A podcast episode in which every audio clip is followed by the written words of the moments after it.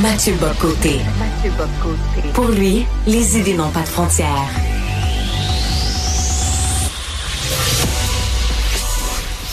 Au contraire, les idées mènent le monde.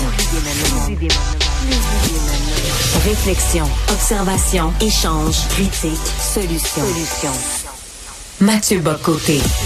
Je sais pas pour vous autres, mais personnellement, j'ai jamais compris en quoi vandaliser quelque chose va faire avancer une cause. Revenons sur les événements. Au musée du Louvre à Paris, il y a deux militantes qui ont aspergé la vitrine qui protège la Joconde, ce célèbre tableau, de soupe dans le but de plaider pour une alimentation saine et durable pour la population de Montréal. Je rejoins à Paris Mathieu Bocoté. Salut Mathieu. Bonjour. Je, je comprends pas, moi. Je, com- je comprends pas en quoi ce geste-là fait avancer une cause. Je trouve plutôt qu'on nuit à la cause en se comportant comme ça. Ben, en, ben, en- en fait, c'est que tu as des exigences rationnelles à l'endroit des comportements des gens. Ce qui t'honore, mais et, et là, ce qui fait que ce qui témoigne en fait du fait que toi et moi, en fait, on appartient à la, à- je dirais, on appartient au monde d'avant-hier. Je m'explique. Qu'est-ce qu'on voit ici? Eh bien, cette mouvance, cette frange radicale de la mouvance écolo considère, aujourd'hui, elle dit tout s'effondre, le monde brûle, le monde est en feu, tout ce à quoi nous tenons, tout ce à quoi vous tenez, disent-ils euh, à propos des, des conservateurs de musée, tout ça, tout ça est insignifiant devant un monde qui brûle, un monde qui s'effondre. Dès lors, dès lors, pour nous faire comprendre le caractère insignifiant de ce à quoi nous tenons, devant, soit d'un côté la crise climatique, ou alors la qualité de l'alimentation, ça c'est un peu ce dont il est question aujourd'hui, eh bien, il s'agit d'humilier, il s'agit de détruire ce que l'homme, au sens de l'être humain, a produit de plus beau. Donc, il faut humilier la beauté, il faut saccager la beauté, il faut, dans cet, état- d'esprit, en fait, pratiquer un vandalisme systématique contre tout ce qui représente la meilleure part de l'esprit humain. Et, donc là, quand on est, puis en plus, il y a un effet, donc ça, c'est le premier élément. Ensuite, je pense qu'il y a un effet mimétique là-dedans. Chez les écolos radicaux, eh bien, c'est une nouvelle manière d'avoir, de faire un geste d'éclat spectaculaire à peu de frais qui permet ensuite de donner une très grande gratification symbolique parce qu'il y a, c'est, il y a une couverture médiatique inévitable et dans le petit milieu des gens qui pratiquent de tels gestes, on devient immédiatement un héros. Tu sais, autrefois, un héros, fallait faire deux, trois affaires de plus.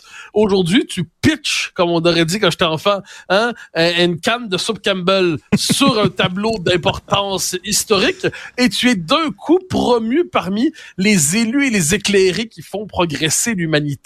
Mais je pense qu'il y a une dimension supplémentaire là-dedans. Et ça, c'est la plus brutale, mais il faut la nommer. Nous sommes contemporains d'une forme d'effondrement psychique des populations du monde occidental et surtout dans la jeune génération, je crois. Effondrement psychique visible à plusieurs, euh, sur plusieurs euh, registres. On en vient à, à douter de la réalité de son propre corps, euh, comme si finalement notre corps n'était qu'une enveloppe corporelle secondaire par rapport à notre vraie identité au fond de nous-mêmes. On est tellement hanté par l'idée de l'éco-anxiété, en l'effondrement climatique, qu'on se dit on veut précipiter la fin du monde parce qu'on la redoute. Euh, on est à la recherche, on a le cerveau complètement massacré, je reviendrai sur, dans le troisième édito, sur les, euh, par les écrans, qu'on est dans une quête perpétuelle de visibilité, une quête perpétuelle d'exposition, une quête perpétuelle de célébrité, que dès lors, on est à la recherche de l'action qui peut nous permettre de sortir d'un coup des marges. Alors, on n'est pas devant la construction lente de la gloire, comme on aurait dit autrefois. C'est-à-dire travailler, travailler dans l'espoir, le désir de reconnaissance dans le cœur humain. Ça, c'est assez, c'est assez bien partagé. Mais plutôt que d'avoir la reconnaissance qui vient de l'action, du mérite, du travail, de l'œuvre, eh bien, c'est l'idée, je vais faire un geste d'action qui va d'un coup me, prop- me sortir de mon insignifiance et me propulser parmi ceux qui comptent, les véritables gardiens de la planète. Donc, c'est une forme de dérèglement psychologique et psy- euh, on pourrait dire psychique, dans certains cas probablement psychiatrique, qui aboutit à cette forme de militantisme qui relève d'une forme d'hystérie revendiquée. Alors, voyant cela, je pense que notre société doit réagir sur le mode du monde adulte. C'est-à-dire devant des gens qui se comportent comme des débiles et des malades mentaux, parce que c'est de ça dont on doit parler, on doit leur parler comme tel. On doit, on, doit cesser de se placer sur la pose du c'est un geste courageux qui nous oblige à réfléchir à notre rapport au climat. Non, non, non. Il y a mille manières de réfléchir au climat puis à l'alimentation. Il y a mille manières d'aborder la condition animale dans notre monde sans passer par la volonté de saccager, de vandaliser les œuvres de l'esprit humain. Et nous devons traiter ces gens qui se présentent à nous non plus d'abord comme des militants politique, mais comme des effondrés psychiques qui crient à l'aide, ce qui nous empêche pas toutefois d'être durs à leur endroit, parce qu'il faut leur dire, vous n'êtes plus dans la rationalité commune. Ce que vous faites, c'est du délire. Ce que vous faites, c'est de la folie. Ce que vous faites, vous êtes habité par la névrose et l'hypnose de la destruction, ce qui me rappelle une chose que je trouve toujours trop importante. Il y a du monde qui tient pas la boisson, il y en a d'autres qui tiennent pas les idées. On est ici devant des gens qui manifestement se sont enivrés à l'alcool fort des idéologies, ça leur va perdre la tête. C'est un parallèle intéressant. Euh, le choc entre le Texas et Washington, Mathieu.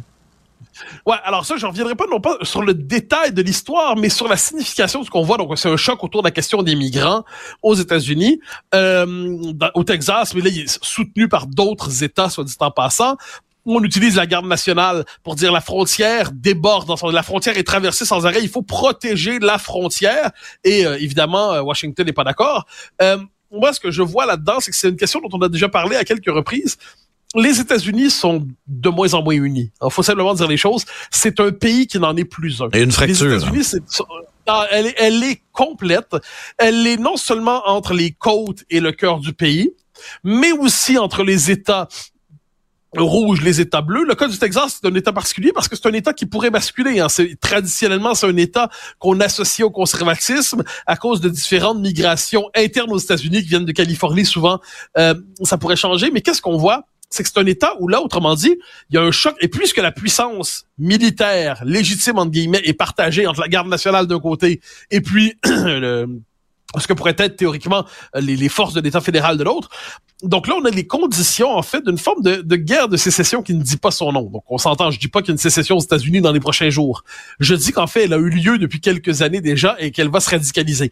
Donc c'est pas une sécession à l'ancienne où on risque de voir euh, tel bloc d'États se détacher, puis tel autre bloc d'États se détacher, puis faire des nouveaux pays. Mais ce qu'on voit de plus en plus, c'est que les États-Unis, c'est un au niveau fédéral, c'est une forme d'administration impériale centrée essentiellement sur le rôle des États-Unis dans le monde et qui par ailleurs a quelquefois une politique de rééducation vers sa propre population. Et sinon, par exemple, entre la Floride et la Californie, c'est plus le même pays. C'est tout simplement plus le même pays. Quand la, et par ailleurs, donc ça, c'est la rupture entre les États. Mais là, quand des États disent un instant, la politique de l'État fédéral est tellement nuisible pour nous qu'on ne la respecte plus. On ne la respecte plus. Il y a une rupture. Autrement dit, on passe la question de la légalité à la question de la légitimité, la question du droit, à la question du politique. Et ça, c'est absolument central autour de la question politique par excellence, qui est les frontières et le respect des frontières on va en rajouter une couche dans cet état d'esprit. Ce qu'on voit en fait, c'est qu'à l'échelle de l'histoire, les États-Unis ont eu un mouvement de centralisation au 20e siècle. Il l'a eu d'abord au moment de, la Grande Dépression et le New Deal qui a suivi, où faut pas oublier, on en a déjà parlé, que Roosevelt a, je dirais, déployé au-delà des cadres constitutionnels admis, le pouvoir de la présidence pour centraliser le pouvoir parce qu'il croyait que c'était nécessaire. On l'a vu ensuite dans les années 60 autour de Lyndon Johnson avec l'idée de la Great Society. Et il y avait cette idée qu'il fallait toujours des États plus plus unis et puis des États les l'équivalent des provinces hein, les États devaient eux presque dépolitisés puis traités comme des entités administratives. Et mais aujourd'hui que les États-Unis se décomposent se fragmentent se fractionnent il y a un mouvement de refédéralisation ou on pourrait même dire si on voulait pousser la, parenthèse historique plus loin de reconfédéralisation des États-Unis là, je le dis avec les guillemets parce que quand on sait à l'échelle de l'histoire ce qu'était la lutte des confédérés, personne n'a envie de s'en réclamer. On comprend.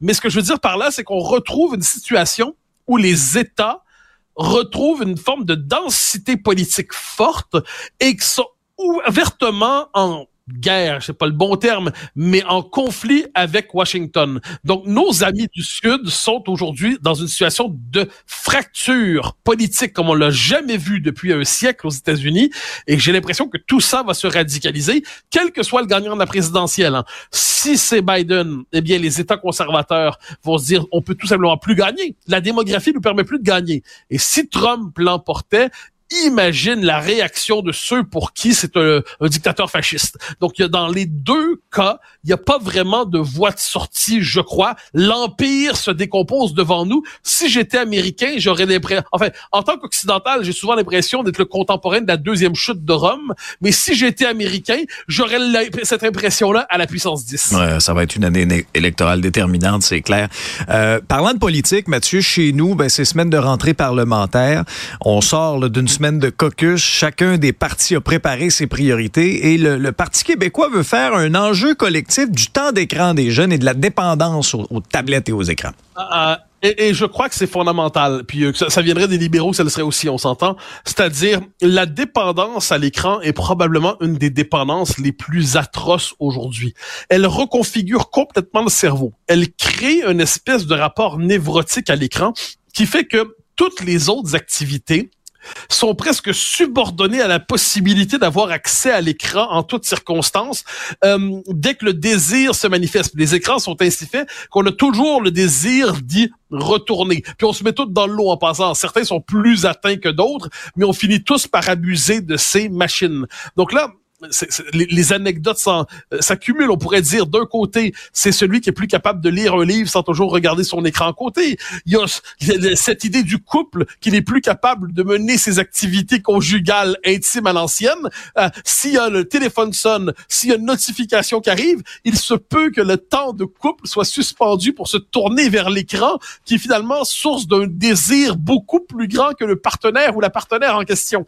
C'est quand même particulier. Euh, la capacité capacité d'apprentissage. Dans le, dans le milieu scolaire, pendant des années, on a dit c'est plus nécessaire de par cœur parce que on va se tourner vers l'Internet où l'information universelle est accumulée. C'est une folie, c'est une vraie folie, parce que le par cœur est essentiel pour structurer le cerveau, créer un espace de possible mental, un espace de référence, hein, avoir en soi les références qui permettent de penser. Mais là, c'est un niveau, on a poussé ça à un niveau extrême, c'est-à-dire que la capacité d'emmagasiner de l'information, de faire usage de cette information pour penser par soi-même, de faire aller son propre ordinateur intérieur, on appelait ça le cerveau autrefois, eh bien ça, qu'est-ce qu'on voit? On voit une situation où la jeune génération est condamnée, est-ce que c'est le bon terme? Je le redoute, dans un rapport de dépendance tel qu'à l'échelle de, on pourrait dire, de l'histoire récente de nos sociétés, c'est une dépendance de même nature que les drogues les plus violentes. C'est une dépendance de même nature, alors qu'il n'y a pas les mêmes effets, on s'entend, mais qui représente une véritable aliénation pour les plus jeunes générations, peut-être pour les plus vieux aussi.